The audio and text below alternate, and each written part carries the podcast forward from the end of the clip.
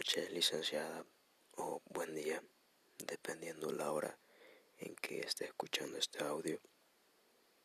Voy a hablarle sobre los temas de la semana y voy a comenzar. ¿Cómo se da la interacción de grupos?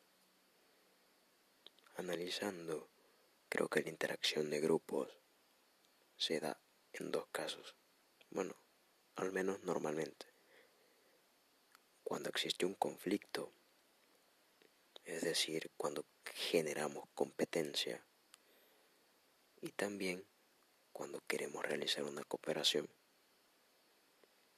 Un ejemplo de cooperación.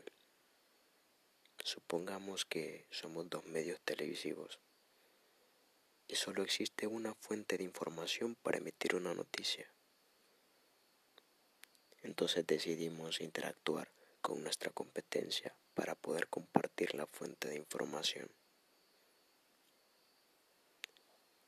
Siguiente,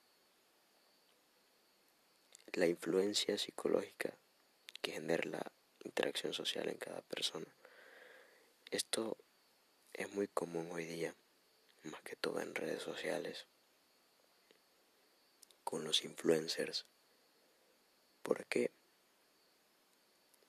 Vemos, por ejemplo, en nuestro artista favorito, una camisa, un par de tenis de una marca específica y ya queremos tenerlos porque nuestro artista favorito los tiene. O también eh, cuando nuestros artistas hacen post comerciales, como contando sus anécdotas y nos sentimos identificados con ella, nos están influenciando. Siguiendo con la otra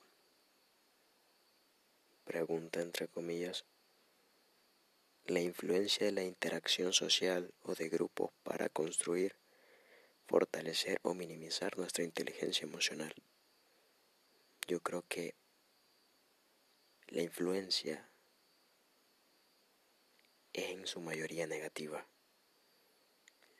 y por lo tanto creo que está entorpeciendo la mayoría de personas. Bueno, me incluyo porque a veces me dejo llevar también. Creo que más que todo minimiza, o sea, minimiza más que lo que fortalece. Buenas noches. Feliz día.